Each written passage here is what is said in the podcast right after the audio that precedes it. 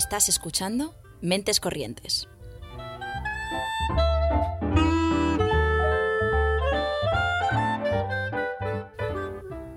Puedes escucharnos los lunes a las seis y media en Ágora Sol Radio y los miércoles a las 3 en Radio Almaina de Granada, en el 88.5 FM o en su web.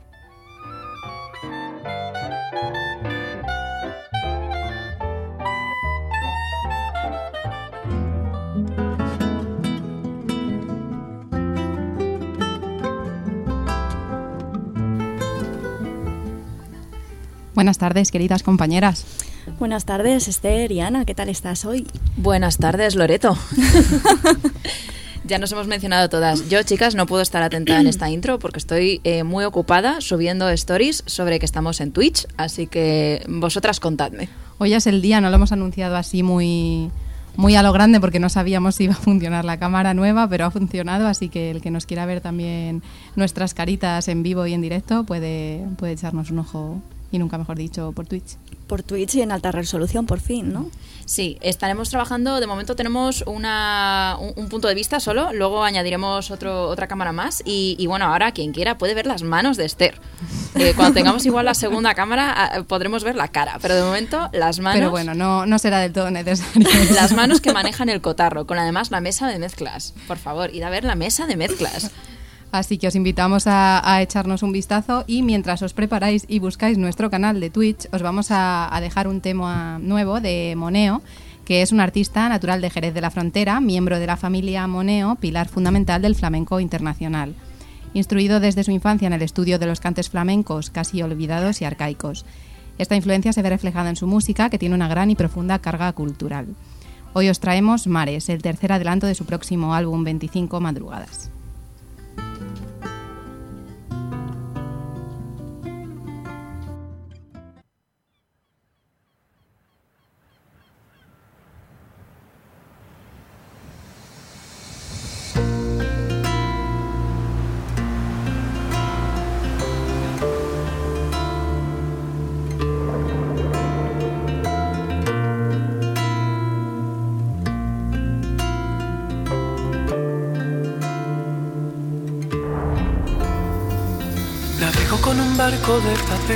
Por el infinito mar que dejó tu adiós. La voy contra Dios que no alcanzo a ver las orillas donde estaría mejor. Oigo ruidos a mi espalda que susurran de halo. Ya se ha muerto el capitán, ya nadie lleva el timón. Y en mi más oscura pesadilla surco tu mar en karma y despierto casi abajo en lo oscuro de tu agua. Ya hace ya tanto que no te veo que ni recuerdo tu cara, pero sé que eras preciosa como un océano de calcha.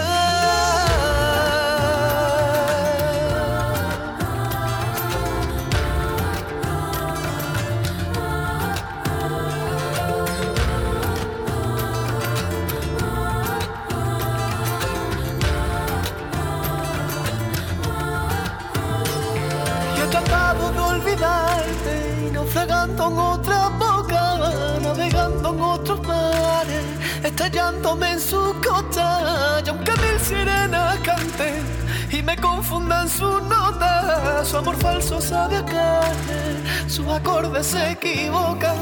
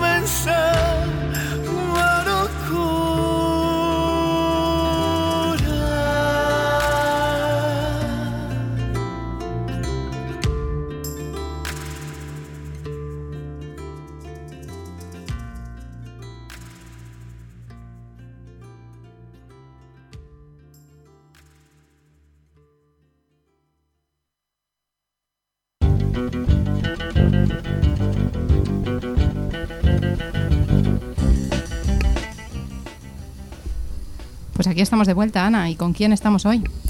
Aquí estamos de vuelta y estamos muy bien acompañadas eh, por Dan Jiménez y por Miguel Delgado, que luego se unirá a, a la segunda parte de- del programa de hoy.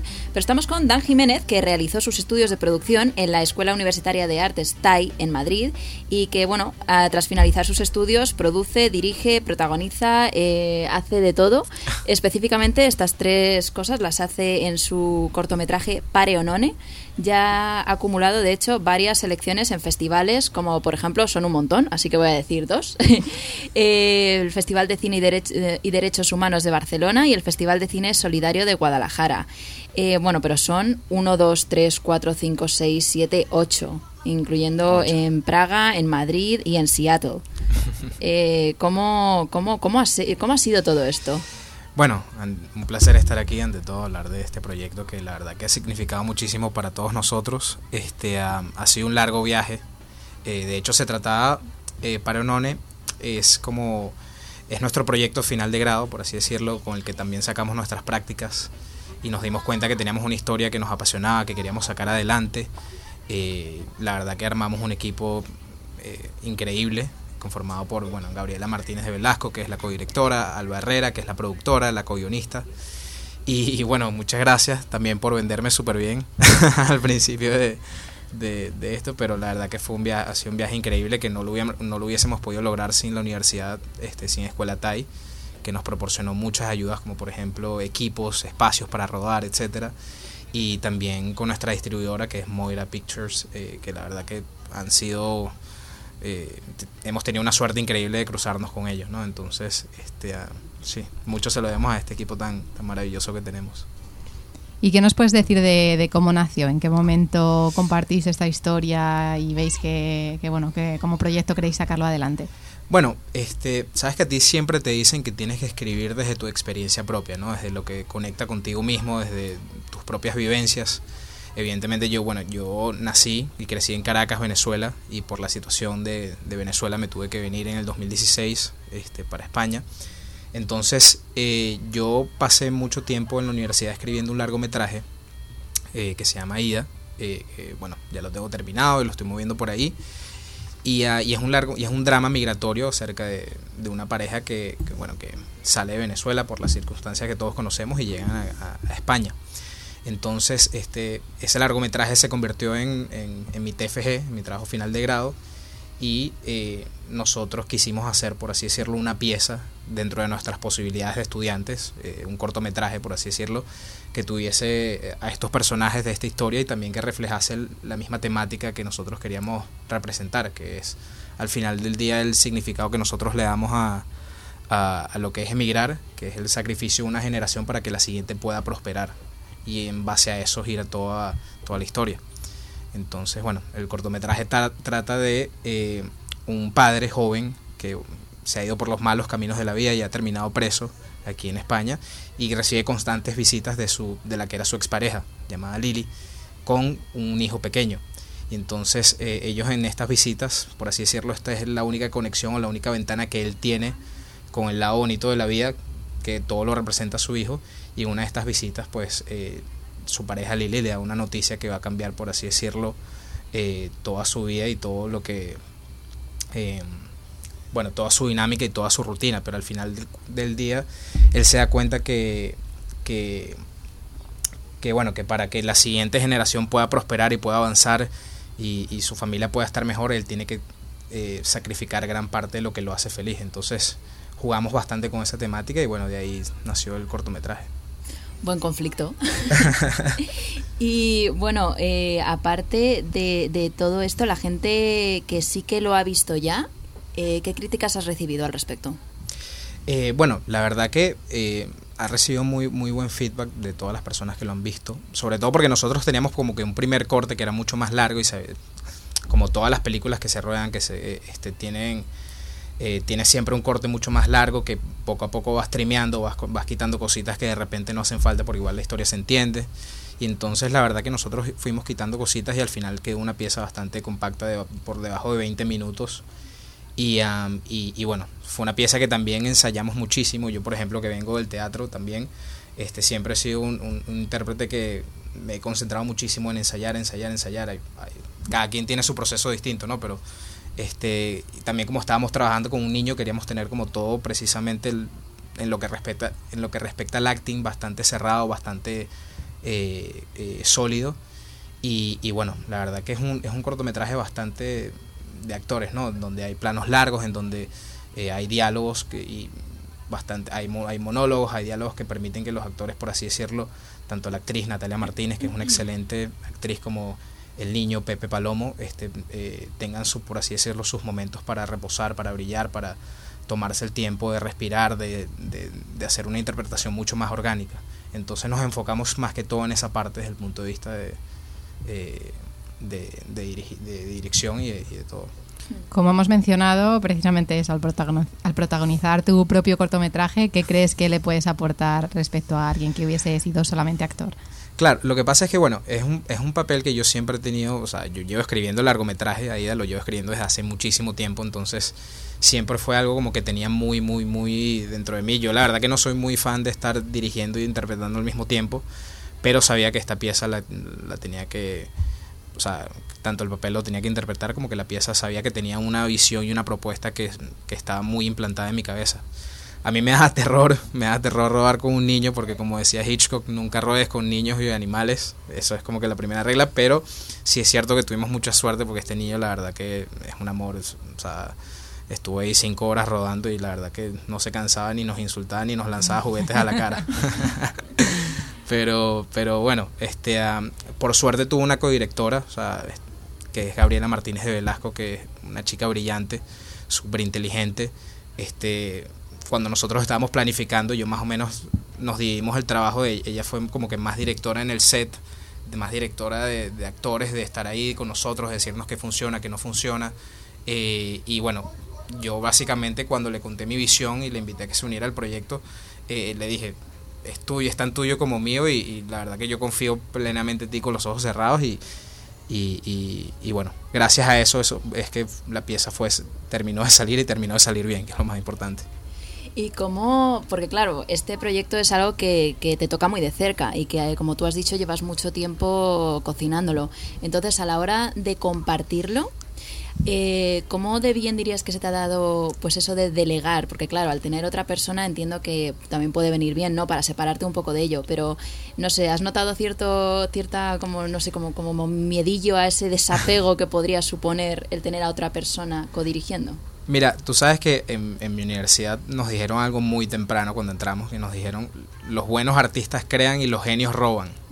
Entonces, al final del día, tu película va a salir tan bien como el equipo que armes para hacerla. Y, y si se supone que invitas a una persona a que participe y a que proponga de su parte, o sea, yo por ejemplo no, no invito a una persona a que haga la dirección de arte porque yo le quiero decir cómo hacer la dirección de arte, sino más bien porque me gustan las propuestas que esta persona ha hecho en, su- en sus películas anteriores.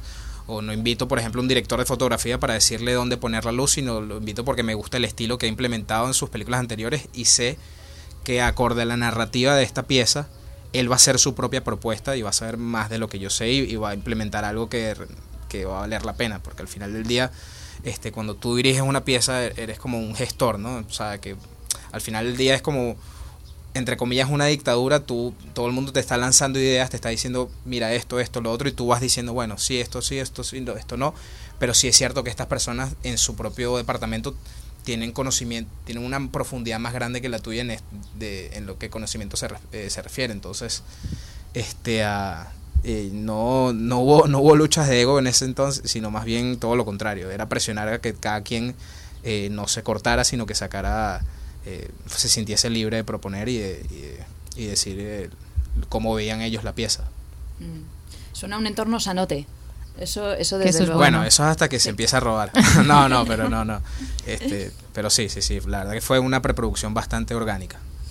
Pues qué bien. ¿Y tuviste claro que querías que esta fuese la idea, que fuese tu trabajo final de la carrera o hubo varias sobre la mesa?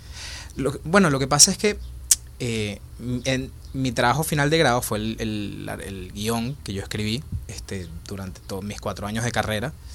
Y ya por así decirlo, en el segundo, tercero, ya yo sabía que quería hacer un cortometraje y bueno, nosotros sabíamos que teníamos que completar, por así decirlo, unas horas de práctica, eh, como en toda carrera universitaria. Entonces te dan la opción de trabajar en algún sitio que te diesen las horas de práctica o de crear, por así decirlo, tu propio proyecto, tu emprendimiento.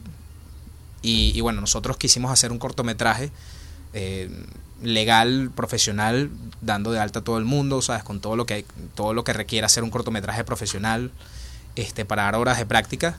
Y, y, bueno, la verdad que fue muy funcional porque nos permitió expresarnos artísticamente, nos permitió, y al mismo tiempo no fue que se trabajó de gratis, o sea, todo el mundo recibieron sus horas de práctica, este, sacamos adelante un proyecto muy bonito, hemos llegado a varios festivales, entonces este, fue en esa etapa de nuestras vidas todavía de estudiantes fue muy funcional para todos nosotros. Mm. Y vamos a volver un momentito antes de seguir con eh, bueno todos los festivales, con el tema de los festivales. Eh, yo te quiero preguntar sobre el hecho de trabajar con, niños, porque claro, aquí hemos tenido algunos proyectos de cortometrajes y tal, donde nos han hablado de diferentes equipos, eh, pero ¿cómo, cómo funciona el, el hacer un casting de niños? ¿Cómo se dirige a un niño? Claro.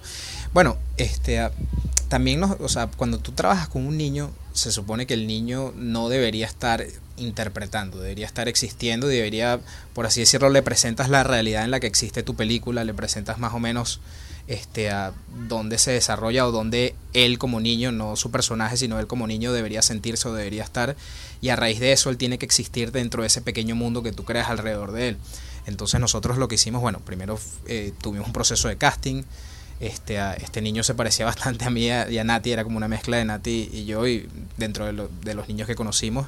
Y aparte era un niño muy, eh, eh, o sea, muy noble, muy bueno, muy dócil. O sea, era un niño que, que se dejaba dirigir, que se dejaba hablar, que no estaba, o sea, que tenía bastante paciencia para ser un niño, porque los niños no tienen mucha paciencia. Y, y bueno, este, cuando tomamos la decisión de castear a Pepe, la verdad que lo que más allá de ensayar tanto con él, que lo hacíamos, era, era una cuestión de hacer bonding, ¿sabes? De estar nosotros, Nati y yo y la codirectora, estábamos los tres este, jugando con él, más o menos este, que se acostumbrase a estar alrededor de nosotros y eso fue lo que, bueno, lo que lo permitió sentirse libre en el set y no estar nervioso y, y saber más o menos sentirse cómodo eh, rodeado de cámaras y de un equipo que, y bueno, la verdad que fue un niño maravilloso, igual que la familia, espectacular. Shout out para ellos. Estuvisteis ahí ejerciendo de padres entonces, ¿no? Durante... Sí, la verdad que bastante raro, pero bueno, el personaje se supone que es un personaje que metió un pelón, ¿sabes? Que no, que, que no este, que tenía planificado ser padre, sino que es un padre joven, adolescente, y, y, bueno, el niño más o menos ha crecido en ese ambiente inusual, ¿no? De donde un padre está preso, de joven, no es un adulto como tal, y la madre, por así decirlo, ha tenido que madurar rápido, ha tenido que conseguir salir adelante, ya se consigue otra pareja que es, un adulto, adulto capaz de eh, ofrecerles un futuro mejor, y entonces está como esa lucha de lo que quiero y lo que debería, que es básicamente el conflicto principal de, mi personaje llamado Leo. Y, y, bueno, la verdad que fue, fue trabajar con el niño fue una experiencia eh, maravillosa y hemos tenido suerte. Y con respecto ya al tema de los festivales, eh, bueno, el Seattle Latino Film Festival de Estados Unidos es bastante reconocido. ¿Cómo, cómo se llega ahí? Mira, nosotros como comentaba tuvimos mucha suerte y esto es lo importante, por ejemplo, cuando trabajas con universidades como la Escuela TAI, este, a que nos topamos con una distribuidora llamada Moira Pictures. La verdad que este, ellos como que cerraron, o sea, es una distribuidora que nace de la productora de Escuela TAI y, uh, ellos se supone que iban a, distribuir los cortometrajes de último año. ¿Qué pasa? Que como yo me fui, me especialicé en producción y no me especialicé en dirección, yo mi cortometraje no fue un cortometraje que lo hice como corto final de escuela como el resto de mis compañeros, sino que lo hicimos por nuestra propia cuenta para sacar las prácticas. Entonces se supone que no entraba dentro del paquete, por así decirlo, que Moira iba a distribuir en festivales. Y cuando nosotros nos enteramos que iba a entrar Moira a distribuir los cortometrajes, eh, bueno, pedimos que por favor vieran la pieza, que qué les parecía, que si podían incluirlos y la verdad que ellos fueron muy, muy abiertos porque les gustó muchísimo y, estaban muy abiertos como que a incluirlas, a incluir Parenon en el paquete de cortometrajes que se, que se supone que iban a ser distribuidos. Entonces a raíz de eso, Moira ha hecho una labor excepcional y, y ha, ha movido la pieza por bastantes eh, festivales alrededor del mundo. ¿Cómo crees que, de, que facilita las cosas eh, tener, por así decirlo, mm, facilidad de acceso a contactos que a lo mejor te puedan ayudar, como pueda ser Moira, frente a alguien que a lo mejor no tenga hacia dónde acceder, ¿no? ¿Cómo, cómo gestionar eso? Bueno, eh, esto es un mundo de contactos, ¿no? Como todo en, en, verdad, pero este, la verdad que es muy importante, o sea, y si hay alguien que está, por así decirlo, pensando en que quiere estudiar cine o quiere estudiar algún tipo de arte, y está pensando, por así decirlo, en, qué universidad meterte, es muy importante que te metas en una universidad que aparte de tener buenos profesores, que la TAI lo tiene, eh, que tenga ese tipo de facilidades, ¿no? Este, que sean, por así decirlo, gente que esté trabajando activamente en el medio, que la universidad más o menos tenga una filosofía práctica más allá de teórica, porque al final del día tú aprendes en clase, pero aprendes también haciendo y tienes que estar haciendo desde el primer día cuando estás trabajando en cine, tienes que estar dirigiendo y tocando una cámara y equivocándote y, y experimentando y dándote cuenta como que esto funciona, esto no, y, y, lo mismo si una universidad te proporciona tanto esas facilidades de, de, de equipos, de, espacios, como también, por así decirlo, de contactos, de puedes mover tu corto para acá, para allá, eh, esa es la universidad que es. O sea, tan importante, por así decirlo, como tener buenos profesores. Entonces, este, um, la verdad que eso no, al final del día, eso es, eso es lo que nos impulsó a llegar a los festivales a los que hemos llegado. Y en cuanto a festivales, ¿tienes alguno que sea tu favorito? Que digas, este me ha hecho especial ilusión. eh, bueno, el del Seattle nos, nos, generó mucha, mucha ilusión. Y el de derechos humanos también, porque es una... Nosotros siempre te cuentan cuando estás, por así decirlo, escribiendo, cuando estás eh, creando alguna pieza, sobre todo en cine, que, o sea, una de las grandes preguntas de producción es, tienes algo que contar, que denunciar o que contarle al mundo. Es importante el mensaje de lo que quieres transmitir. Es algo que está pasando, es algo que está en la palestra mundial. Y evidentemente, bueno, todo el tema, la crisis migratoria en general y la crisis migratoria venezolana es algo que ha afectado eh, muchísimo a países como, por ejemplo, España, sabes que tiene un montón de inmigrantes venezolanos. Entonces, este, toda, bueno, a raíz de todo lo que yo, por ejemplo, como venezolano he visto mientras vivía en Venezuela, eh, como por ejemplo toda esta crisis migratoria, todo el hecho de tener que romper eh, con, con, todo lo que yo conocía y venirme para acá y separarme de mi familia, este, todo eso era algo que me movía más, bastante y sentía que era algo importante de contar y sentía que tenía algo que contar. Y, uh, y el hecho de que fuese reconocido por festivales que se, se, eh, se especializan en buscar este tipo de historias, en historias humanitarias, historias relevantes, este, la verdad que ha sido, ha sido bastante eh, satisfactorio, ¿no? Entonces, este, estamos muy, muy, muy contentos en ese, en, ese, en, en, eso. ¿Qué consejo le podrías dar a alguien que se quiera meter en este mundo audiovisual, que quiera empezar con ello? Eh, bueno, consejo como tal, el consejo que todo el mundo te va a dar es que siempre estés haciendo, siempre estés haciendo cosas prácticas, ¿no? Que, o sea, hoy en día nosotros tenemos el móvil y podemos grabar cosas con el móvil y te digo, yo entré a estudiar cine y mis primeras piezas, que eran mis tareas, eh, las grababa con, con, el teléfono, ¿sabes? Porque no tenía una cámara todavía y entonces me las apañaba como para, para editar mis propios vídeos y al final del día lo que importa no es tanto la calidad, sino lo que, está, lo que estás poniendo en pantalla, o sea, lo que estás contando, por así decirlo. Entonces, este, si estás buscando un sitio, por así decirlo, donde estudiar, busca un sitio que sea muy práctico, o sea, que no sea pura teoría, sino que sea un sitio que te ponga a robar desde el día uno, que tus tareas sean estar grabando, estar escribiendo, estar haciendo cosas prácticas, por así que al final del día te dejan, por así decirlo, piezas que se convierten en eh, tu material, tu reel, ¿sabes? Con tus herramientas con lo que sales al mundo. Y eh, yo siempre recomendaría entender muy bien todo lo que tenga que ver con guion. O sea, porque el guion en una película y en cine y en, y en televisión es la base de todo. Este, si, si, tú entiendes de, de, narrativa y entiendes de guion, este, uh, puedes abordar, por así decirlo, puedes escoger mejores proyectos, puedes eh, crear algo que de repente una productora le interese y, y tienes poder de negociación y, y, tienes como que algo interesante que ofrecer al mundo que nació de ti. Entonces es muy, considero que es algo muy, muy, muy importante. También hemos visto que en noviembre del año pasado participaste en el Festival de Cortometrajes La Casa del Reloj, donde coprotagonizaste uno de los cortos realizados por Médicos del Mundo, escrito por Max Heiler y dirigido por Irene Garcés. ¿Cómo surgió este proyecto, esta colaboración? La verdad que eso fue una experiencia increíble.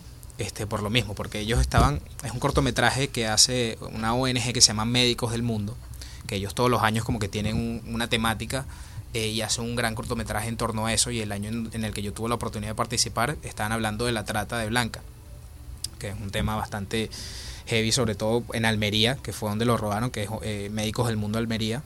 Y bueno, Irene Garcés es una de mis profesoras, que ella no tenía ella no tenía ni idea que yo era que yo hacía interpretación porque ella me daba una materia que no tenía nada que ver con, eh, con estar delante de la cámara pero otro profesor como que le, comentó, le echó el chisme de que yo había hecho varios cortos, había hecho obras de teatro y que ella estaba buscando un perfil más o menos similar al mío. Y entonces ella un día me, me, contacta, me dice que, ¿sabes? que le muestre más o menos lo que he hecho. Le muestro el, el primer corte de Pareonones de mi otro cortometraje y a raíz de eso ella como que me ofrece el papel, me dice, mira, estamos haciendo este proyecto y tal. Eh, la verdad que es un guion bastante bonito y bueno, tuvimos la oportunidad de viajar a Almería. Eh, estuvimos en Almería cinco días, yo no conocía Almería, eh, rodamos la pieza. Es una pieza que está basada en una historia real de, de, una chica rumana que bueno se, se escapa de un anillo de, prostitución que la tenían esclavizada básicamente aquí en, en Almería. Y, y, a raíz de que se escapa, ella se va a la universidad, se gradúa y luego forma parte de Médicos del Mundo. Y entonces yo interpreto en esa pieza a eh, un chico que hoy en día es el presidente de Médicos del Mundo de Almería, que en una de las rutinas donde, les hacen pruebas de, de, VIH, él como que convence a esta chica de que hay algo, de hay, una, hay un mundo afuera de todo este, de esta pesadilla que ella está viviendo, que, que ella pueda aspirar a más, que, que, no se conforme, que, busque la manera y básicamente, bueno, sin hacer mucho spoiler, ella logra salir de allí y logra salir adelante. Entonces era una pieza bastante, bastante bonita. Trabajar con Irene y con todo el equipo fue increíble y bueno, también llevo un montón de, de festivales en este momento. Podría decirse que lo que más te mueve son los temas sociales, visto lo que, lo que sabemos de tu historial. No, bueno, a, ver, yo disfruto cualquier tipo de... O sea, soy fanático del cine desde que era chiquito, cualquier tipo. Lo que pasa es que es lo que se me ha dado la oportunidad hasta ahora. Eh, y, y, bueno, sí, sí es cierto que también me ha tocado especialmente por todo lo que yo he visto y he vivido eh, como migrante venezolano. Pero me disfruto una buena comedia, una buena película de terror, lo que sea, me lo, estoy abierto y me, me, me, lo disfruto bastante. Justo yo iba a tirar por, por los mismos lares que tú, Esther. Que estamos sincronizadas, Ana, ya lo sabes. Las mentes malvadas piensan igual, como quien dice. Eh, pero con esa línea, por ejemplo, en cuanto a futuros proyectos, eh, ¿qué tienes en mente? ¿Vas a seguir más o menos tirando por, por esta misma línea o, o, cómo, cómo, están las cosas? Bueno, este, la verdad que este es un año que me ha ido bastante bien, o sea, porque yo... Eh, es muy interesante cuando eres actor porque eh, puede ser muy doloroso porque estás abierto mucho rechazo y, y, por así decirlo tu carrera, o sea, cuando no tienes una carrera, por así decirlo, está muy fuera de tus manos, entonces es simplemente ir a ver si alguien te rechaza o te acepta. No tienes poder de negociación a la hora de decir como que una productora venga, un director venga, ok, tienes algo que me interese con respecto a la historia y, y, y bueno, tienes que ser tú porque tienes ese algo. Entonces, yo me he enfocado más allá de, por así decirlo, estar haciendo castings y esto y lo otro, que he tenido la oportunidad de quedar, como he vivido el rechazo como cualquier tipo de intérprete, eh, me he concentrado sobre todo en escribir. Eh, en escribir y escribir y escribir, tal cual Stallone lo hizo con Rocky o tal cual Matt Damon y Ben Affleck lo hicieron con Good Will Hunting. Y, y bueno, en este momento tengo tres guiones de largometraje. Eh, los dos primeros, que son Aida, y otro que se llama Coliflor, es un drama deportivo los inscribí en la plataforma que se llama Film Market Hub, que es como el mercado de guiones online más importante ahorita en España y en, y en, Latinoamérica. Y, uh, y, logré el sello de la excelencia. O sea, por, dar, por decirte nada más, creo que hay 84 proyectos dentro de los guiones excelentes, dentro de 2.000 proyectos inscritos. Entonces me he enfocado sobre todo en aprender a escribir y a escribir y mejorar eh, a la hora de que, por ejemplo, si se presenta la oportunidad con una productora, que ya he tenido varios contactos con productoras que les interesa la historia, ya por así decirlo tengo poder de negociación ahí como que para, para abordar y para empezar mi carrera de una manera de repente poco usual o distinta que, un intérprete común. Hmm. Para quien no sepa mucho sobre el Film Market Hub, el tener este reconocimiento, eh, ¿cómo ayuda a tu visibilidad? Eh, bueno, la verdad que es, una plataforma, como te digo, súper reconocida porque hay una plataforma en, en, Hollywood, en Hollywood que se llama The Blacklist. de donde salen muchos de los guiones de nuestras películas favoritas y es una plataforma que conecta a los guionistas y a los guiones no producidos con los productores. O sea, es como que facilita ese contacto entre una productora y, y un guion. Entonces, Film Market Hub es una plataforma bastante similar, hecha especialmente para Latinoamérica y España, en donde tú inscribes tu guion, tienes que, por así decirlo, tu presentación, donde metes tu dossier, metes un teaser, eh, metes tu póster y, y, bueno, si un productor está hojeando en la plataforma y le interesa más o menos eh, tu proyecto, te solicita para poder eh, acceder a tu guion. Entonces es como que facilita el contacto entre el guionista y el productor. Y el sello de la excelencia, eh, se, eh, tiene como un, un servicio de análisis de guion en donde ellos, los analistas contratados de ellos, te dicen más o menos, te puntúan tu guion y si llegas a una puntuación que a partir de creo que es 8, eh, ya tu proyecto califica como un proyecto excelente, entonces destaca dentro de la plataforma. Y al final del día, cuando tú tienes tanto un cortometraje como un guion, eh, todo se basa en acumular estos pequeños sellos de calidad que a la hora de tocar una puerta, un productor te dice como que, bueno, me interesa, o voy a, voy a leer tu historia o voy a escucharte porque tienes, o sea, tienes ciertos sellos o ciertos, cumples con ciertas cosas que no eres cualquier guion que, que me llega en el mail. Se podría decir que es un Tinder de guiones. Oye, la verdad que no lo había pensado, pero cuadra bastante, coordina bastante. Pues oye, hay un filón de negocio, ¿eh? Hace la aplicación. Yo en el marketing. bueno, pues yo creo que podríamos continuar hablando de guiones más enfocados en, en, una noticia de bueno de esta semana, ¿no? Pero antes de seguir con eso, que nos diga Dan dónde le puede encontrar la gente que le quiera seguir para saber en qué estás trabajando, descubrir lo que vayas sacando. Bueno, me pueden seguir en Dan Jiménez R eh, en Instagram y en Twitter y, uh, y bueno, ahí estaré posteando cada vez que me nazca. Yo soy bastante orgánico con las redes, no, no publico por publicar, pero, pero bueno, ahí me pueden seguir eh, eh, si quieren ver un, más, un poquito más de mis proyectos, seguro que sí. Perfecto, pues lo dejaremos también enlazado en el blog y bueno, y en todas las publicaciones que hagamos, porque ahora que somos twitcheras, eh, no nos para nadie. Estamos en todas partes. A full. Y para quien quiera ver eh, Parionone, ¿se puede ver en alguna plataforma pública ya? Bueno, o ahorita está, no? está finalizando el circuito de festivales. Eh, una vez final, eh, finalice lo voy a postear, eh, lo, lo, publicaremos en Vimeo, en YouTube. Eh, ahorita no está publicado por eso, porque cuando tú, cuando tú estás moviendo tu cortometraje, muchos festivales te piden una exclusividad de que no sea publicado en internet antes de ellos estrenarlo en su festival. Entonces ya, por así decirlo, ya está terminando y ya pronto lo publicaremos y lo avisaré por mis redes, así que síganme. Perfecto. Pues no os vayáis, que enseguida volvemos con más conversación.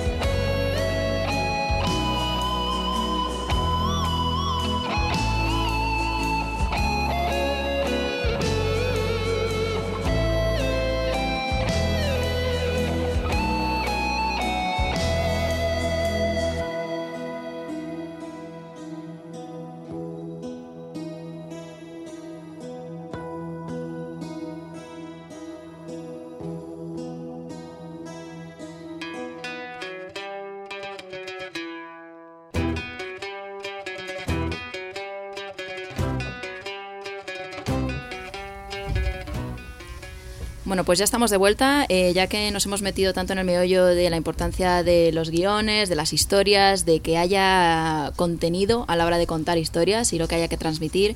Hemos decidido, aprovechando todo el boom que hay ahora mismo con Batman, tirar un poco del hilo y para ello, bueno, pues aparte de Dan, también está con nosotras Miguel Delgado, que es editor y bueno, que aparte lleva también el, el programa Territorio Revival. Así que gracias por venir, Miguel. Bueno, gracias a vosotros por invitarme aquí. Así que bueno, para ir abriendo un poco todo este debate, charla y demás, eh, Batman. ¿Por qué, ¿Por qué una historia que se ha hecho mil veces con muchísimos actores diferentes, directores diferentes. Eh, ¿Por qué razón seguimos yendo al cine cada vez que sale una nueva entrega? A ver, yo creo que eso está pasando ahora, pero no solo con Batman, sino con, con todos los personajes, porque ahora todo se recicla y cada, cada vez tenemos en un plazo más corto de tiempo una nueva versión o una nueva re- reinterpretación de los personajes. Y pasa con Batman, igual que ha pasado con Spider-Man, y lleva mucho tiempo pasando, pues yo que sé, con James Bond y con muchos. Pero bueno, también Batman es que, pues, no sé, es muy guay, ¿no? Quiero decir. Y como superhéroe a la gente le gusta el rollo. ah, Superman queda muy lejano, ¿no? Es un, es un alien, ¿no? Pero Batman es un multimillonario como todos, ¿no? Es Claro, broma. todos podríamos ser Claro. multimillonarios que Sí, dedicamos ¿verdad? todo nuestro Es dinero que eso- a, a la eso- venganza. Eso lo realmente. dice la gente, la gente dice, ah, es que Batman, yo podría ser como Batman. No, tú no podrías ser como Batman, te hace falta muchas cosas y mucho dinero sobre todo. Es que hay más gente que se asemeja más a un alien que a un millonario. No, pero ya es muy cómico, en verdad, que estemos hablando de Batman porque eh, yo, yo terminé con una exnovia hace tiempo y, y mis amigos me empezaron a decir Batman justamente a mí porque decían que nada más me veían de noche. Entonces, eh, cuando yo les conté como que iba a hablar en la radio, que íbamos a hablar de Batman, o sea, los tipos como que, bueno, la- Era como, tiene sentido. Tiene ¿no? sentido, Tienes todo amigos conecta. videntes. Han hecho un cartel con tu foto, ¿no? Ahí No, no, no, caracterizado. hay stickers, hay memes, hay todo, todo. Luego se los mostraré. Uy, eso, eso teníamos que haberlo sabido de antemano para mostrarlo por Instagram. Pero bueno. Y, pero sobre todo con esta película yo creo que ha pasado una bueno pasa una cosa muy curiosa que yo lo estaba pensando. Yo tenía ganas de verla porque tenía buena pinta pero también tenía mis dudas y respecto a lo que dices de ver una y otra vez al mismo personaje. Desde cuando se estrenó en 2005 la primera película de Christian Bale eh, pues eran todos pensábamos eh, bueno pues ya era hora porque las películas antiguas de Tim Burton son de los 80 y claramente son películas que las veías en la época y decías que antiguas y hacía como falta. Ahora yo con este estreno de esta nueva película me preguntaba, ¿de verdad hacía falta una nueva versión? Porque las películas de Christian Bale siguen estando como muy bien hechas y mm, en el sentido de que casi se podían estrenar en el cine a día de hoy y no dirías, jope, que mm, se nota antigua. Pero es que cuando se estrenó Batman Begins, Batman la primera del 89 se había estrenado hacía 16 años y ahora han pasado 17 años desde el estreno de Batman Begins, o sea, un año más. Entonces yo no sé si es que el cine se ha estancado técnicamente o es que esas películas estaban muy bien hechas, pero me resulta bastante curioso pensar eso, que cuando ibas a ver Batman Begins, Batman Begins pensabas, pa, la otra que vieja, ¿no? Que se nota mucho el cartón piedra. Y ahora han pasado más años del estreno de la anterior versión del personaje. Me parece curioso. No, y definitivamente son, es una trilogía que ha perdurado en el tiempo. ¿no? Y esa, eso te habla de la calidad de cineasta que es Christopher Nolan y, de, y- y de todo lo que se logró. Y, y la verdad que lo impresionante, sobre todo de esta nueva de Batman, que lo estábamos hablando antes, que eh, um, yo, por ejemplo, an- antes de que iba a salir también tenía mis dudas. No tanto por el tema de Robert Pattinson, porque él siempre me ha parecido un muy buen actor, a diferencia de mucha gente que de repente todavía se queda como que con la imagen del, chamo, del chico de Crepúsculo y tal. O sea, la verdad que él es alguien que a raíz de toda esa fama, o, o si se le puede llamar fama, que logró de, de Crepúsculo, eh, le dio mucho al cine independiente. Hizo muy buenas películas de cine independiente. Y yo por ahí yo sabía que él era un... A mí me gustaba bastante la, la opción de él.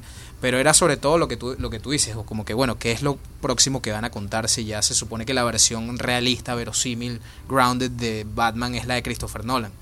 Y lo impresionante de esta película es que me pareció que, que Matt Reeves, el director, que es un excelente director, el director de la película del planeta de los simios y, y Déjame entrar, él creó una versión aún más grounded y aún más realista y, oscura que lo que había hecho Christopher Nolan que es algo que a mí me impresionó. O sea, esta no es la versión del Batman, por así decirlo, que es eh, mitad murciélago, mitad Playboy, que está por ahí eh, peinado para atrás con una lengua de vaca y, está con tres mujeres a los hombros. No, esto es una versión verosímil de una persona que de verdad sería de esta manera si fuera tan loco y depravado como para llevar esa doble vida. Entonces, la verdad que es algo bastante interesante. Sí, está, muy emo, ¿eh? Robert Pattinson, Robert Pattinson en la peli, Sí, sí, la sí. verdad, con, con, con, es- con ese pelo. Pero sí, yo creo que lo hace que lo hace muy bien también. A Robert Pattinson le ha pasado lo que le pasa a estos actores que hacen una franquicia de mucho éxito y la gente no les toma en serio y entonces para salir de ahí se pueden hacer como películas así independientes pero en las que tienen que hacer como, como muchas locuras y empiezan a salir como anécdotas del rodaje pues que es que este hombre en- eh, cuando hizo El Faro cogía y, y se masturbaba mientras los demás estaban por ahí. dices tú, claro. Y, así a lo tonto, pues se crea también un, un mito en el que le aleja de, que el de ese faro, a, personaje. a mí el faro me parece un peliculón. De hecho, en mi ranking de películas del 2019 creo que fue la película que más me gustó. O sea, ahí fue cuando Robert Pattinson de verdad me ganó como, como fan. Pero tú, esa es una película, por ejemplo, que tú la verías una y otra vez. Bueno, yo soy un poquito raro, capaz de repente yo sí, pero es una película que llevé a mi madre y a mi, ex- Buah, y a mi buah. exnovia, y bueno, por de repente por eso es mi exnovia. Claro, de ahí- de ahí, no, no, ¿no? no. Pero llevé a mi madre y mi madre me decía, más nunca me vuelvas a llevar a una película así. Y después le dije, te voy a llevar, eh, hay una película que se llama Parásitos coreana, y mi mamá no tenía ni idea, no tenía ni idea de lo que iba a ser Parásitos, y me dijo, esta es la última oportunidad que te doy, o sea, me vas a llevar a ver una película coreana, Parásitos, tal, y terminó siendo su película favorita del año. Entonces, bueno, eh, es- Yo veo una diferencia porque el faro la veo muy rara. O sea, la veo como, vale, me la- está- es densa, tiene mucho contenido, pero, pero no, yo, por ejemplo, la vi y dije, ok, la he visto, pero no la voy a ver de nuevo en mucho tiempo, si eso. Ahora, lo de las entrevistas, que me lo has recordado tú, lo que, dije, eh, lo que dijo Robert Pattinson, ¿no? En la escena de masturbación, que se vomitó encima. Era, y que él quería, de hecho, que se mantuviese esa escena, y claro, el director ahí dijo, no. No. Mejor no. Too much, ¿no? Sí, sí, sí. O sea, que parece que sí que es el tipo de actor que, que lo que tú dices, Miguel, ha luchado ahí un poco. Me está recordando, eh, salvando las diferencias, a Miley Cyrus, cuando se quitó eso, quitar el sombrero de Hannah Montana, que tuvo que hacer como... ¿Creéis que eso es necesario a veces? O sea, ¿creéis que eso ha sido clave para que Robert Pattinson pueda optar a papeles como este ahora? Yo creo que sí. Pero es que hay una diferencia, por ejemplo, entre un actor que se está reinventando interpretativamente en su carrera y una celebridad que perdió los papeles. Como celebridad, no como eh, cantar. Porque Miley Cyrus siempre va a tener, eh, eh, siempre va a tener una voz increíble. Pero hay una diferencia entre alguien que se está reinventando artísticamente y de repente, por así decirlo, aspira a hacer algo y se le va un poquito en alguna película y falla, pero en la otra alcanza una, alcanza algo inusual, algo nuevo. Este le demuestra a la gente que, que tiene mucho más que ofrecer que el, vampiro pálido tal. Entonces, yo creo que hay una diferencia ahí y yo creo que lo que hizo Pattinson es, es básicamente reinventarse como actor, no tanto, por así decirlo, como celebridad o como figura pública. O sea, al final del día él, tiene lo que quiere cambiar es su carrera y las oportunidades que le llegan. Y Kristen Stewart ha hecho un poco lo mismo, ¿eh? Porque ha empezado a hacer películas más pequeñitas y demás, y así a lo tonto, a lo tonto, a lo tonto, este año está nominado al Oscar. Así que... Ah, claro, claro. A mí, por ejemplo, el, eh, ella hizo Spencer y está nominada por Spencer. Sí. Y ese no he visto Spencer todavía, pero ese director me parece, es uno de mis directores favoritos. A mí la de Jackie con Natalie Portman me parece un peliculón.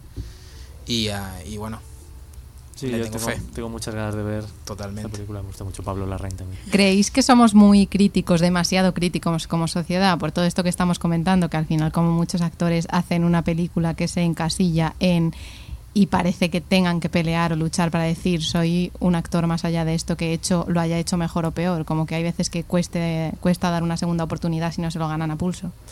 Pues igual, igual un poco. Lo que pasa es que también Crepúsculo no era cualquier saga famosa, también tenía muy mala fama de por sí. O sea, aunque hubieran sido muy buenos actores, pues la gente ya entraba a la saga pues mirándola un poco raro, ¿no? Pero al- los de, por ejemplo, los, los chicos de Harry Potter se han tenido también que reinventar un poco, pero, pero igual lo han tenido un poco más fácil porque son películas más respetadas. Pero bueno, eh, mucha gente se, se quejó cuando nombraron a Robert Pattinson como el nuevo Batman, pero es que también pasa una cosa que es que los fans de Batman, los que son muy muy fans de los cómics de Batman, son gente un poquito especial. y se quejan estás como... entrando en un berenjenal, ¿eh, Es un terreno un poco así, y a mí me gusta mucho. Batman como Mira que personaje. estamos en Twitch. Que de perdemos seguidores. ¿eh? Pero son gente un poco y, y se quejan mucho de las cosas y n- como que nunca terminan de estar muy contentos con nada. Y salió Ben Affleck como Batman y como va a ser Ben Affleck Batman, si es que es muy mal actor, no sé qué, y luego salió y oye, pues no estaba tan mal, las películas mejores o peores, pero él estaba bien. Y ahora Robert, ¿cómo va a ser el chico de Crepúsculo si es muy joven, si no sabe actuar? ¿no? Y pues parece que le está gustando también a la gente, pues Bueno, pero lo mismo dijeron, por ejemplo, con Heath Ledger, el Joker de, de Nolan. lo mismo. O sea, que el chico de 10 cosas que odias a mí, creo que se llama la peli. Sí. Y que no, que viene, que ojo, él venía de estar nominado a los Oscars por Brokeback Mountain, que es un peliculón con Jake Gyllenhaal. Y de repente Nolan va y lo castea como el Joker y la gente decía como que, bueno, o sea, este tipo se volvió loco que y de repente mira tú lo que, Sí. lo que hace. Mm.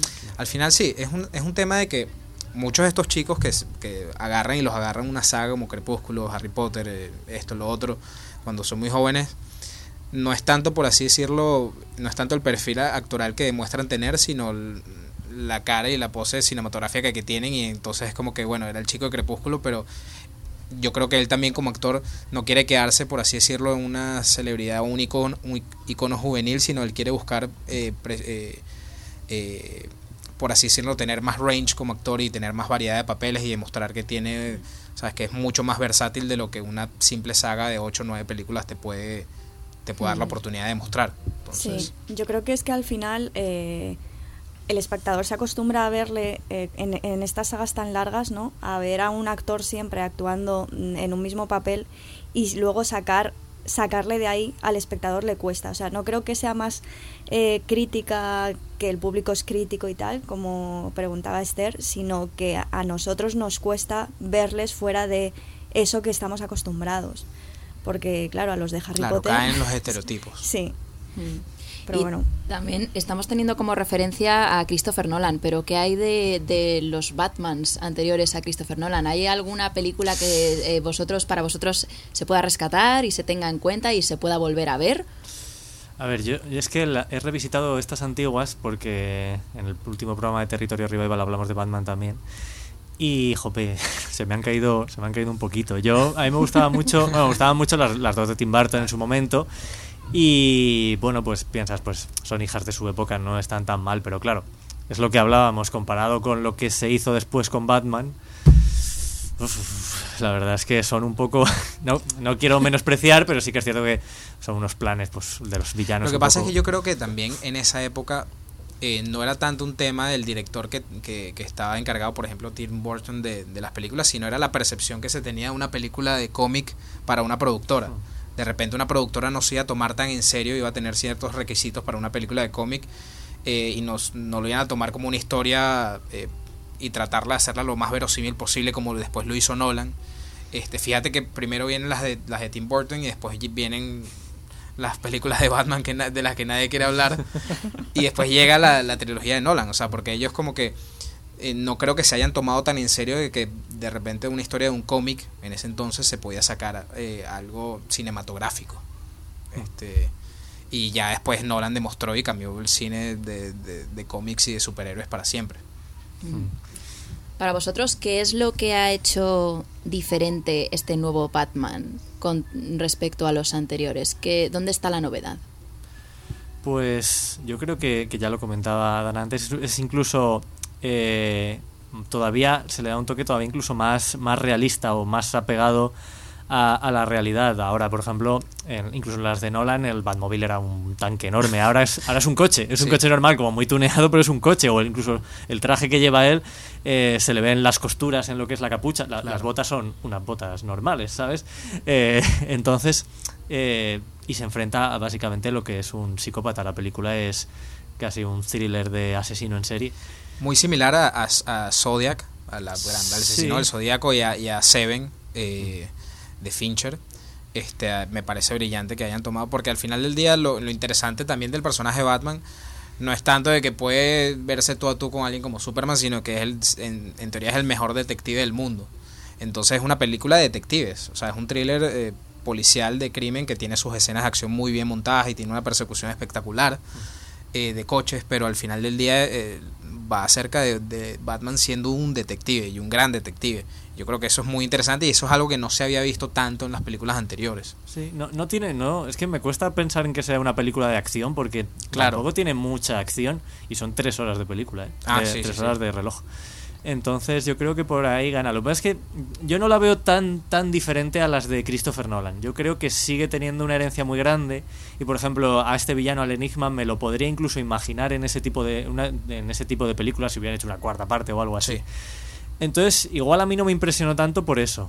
Pero como diferencia yo creo que se busca incluso pues lo que decimos, que sea todavía más cercana y más eh, apegada a la realidad. Claro. Yo creo que es como tú dices, o sea, como que parte de lo que estableció Nolan en su momento, pero toma un paso más allá, en esa, en esa dirección, que es como que hacerlo mucho más grounded, mucho más humano. O sea, esto no, yo no es un Batman que yo lo vería eh, cayéndose a golpes con un Superman, con, ¿sabes? con otros otro, otro superhéroes. O sea, de hecho no lo veo ni siquiera como un superhéroe, sino como otra cosa distinta.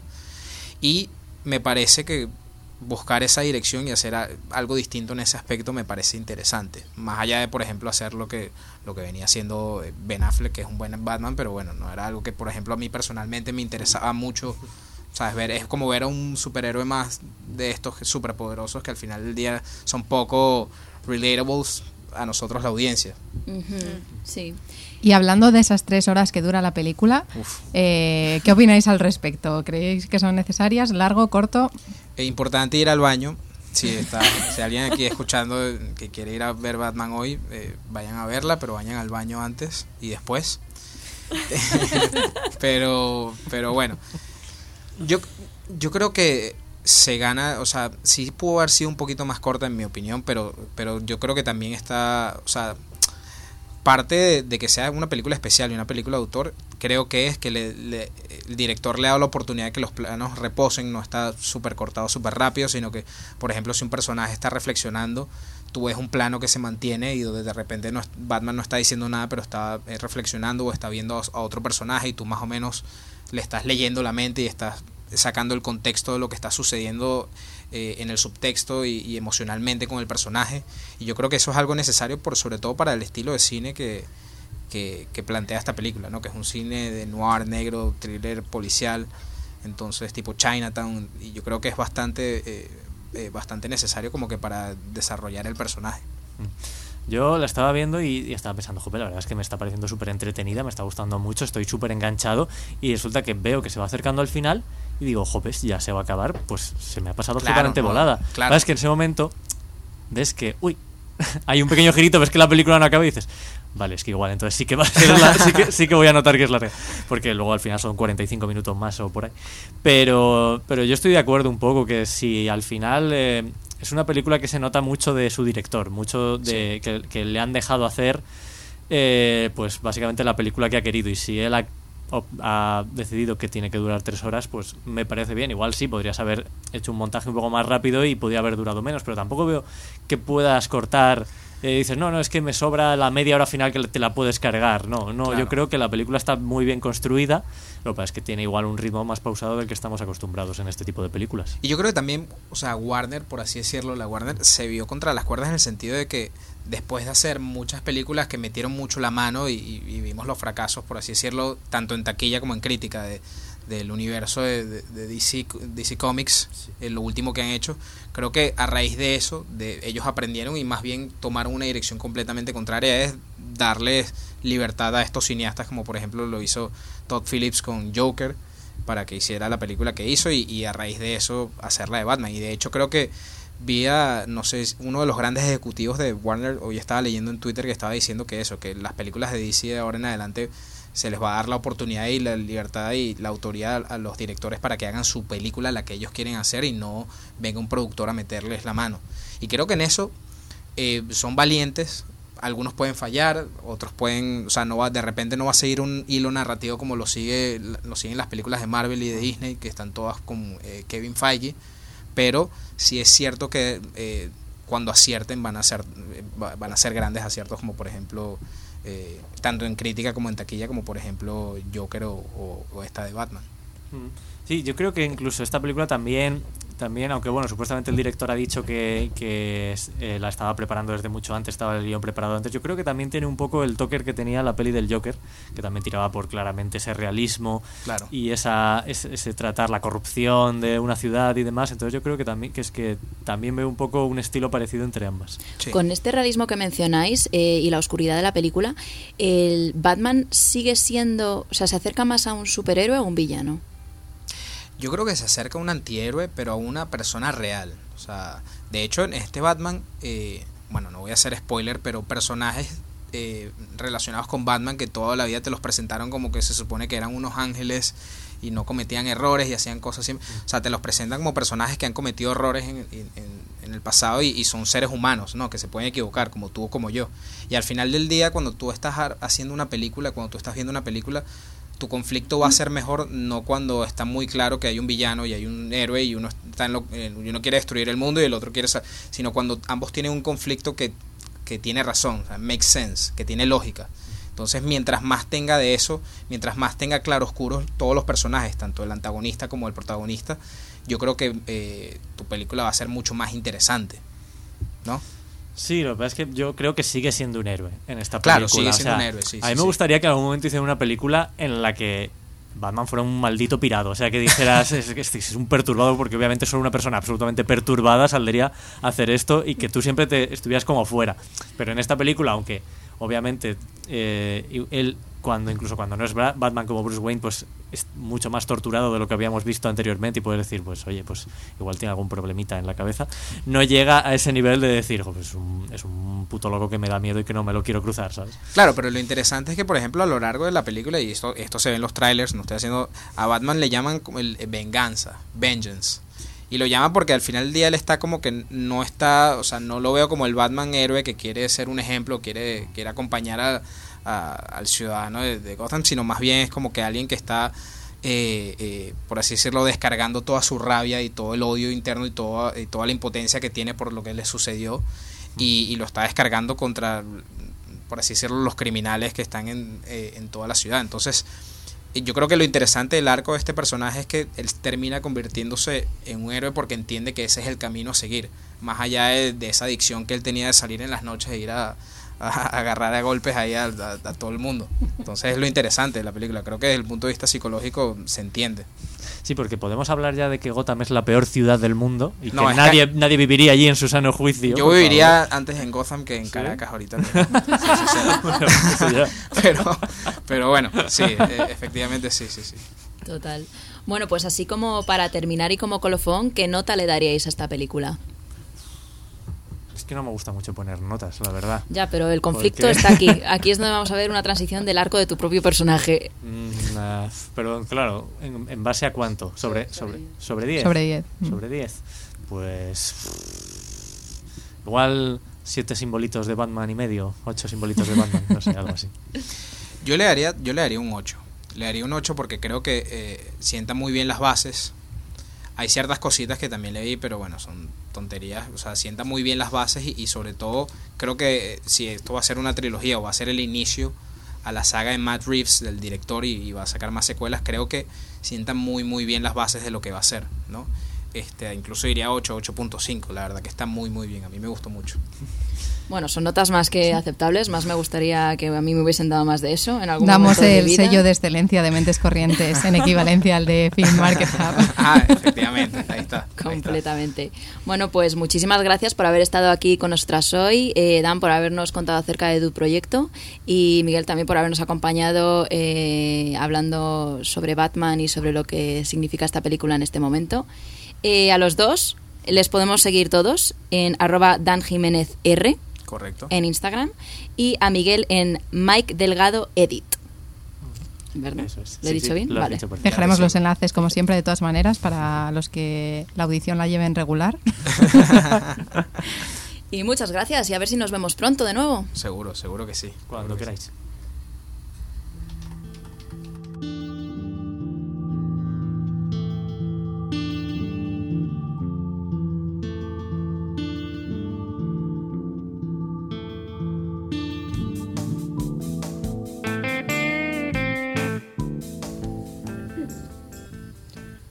Bueno, y como siempre nos despedimos con un texto. Os recordamos que podéis mandarnos los vuestros a mentescorrientes.gmail.com. Como no podía ser de otra forma, esto es un texto de Batman. No llegó a salir en ninguna película, pero sí en un teaser. Así que allá va.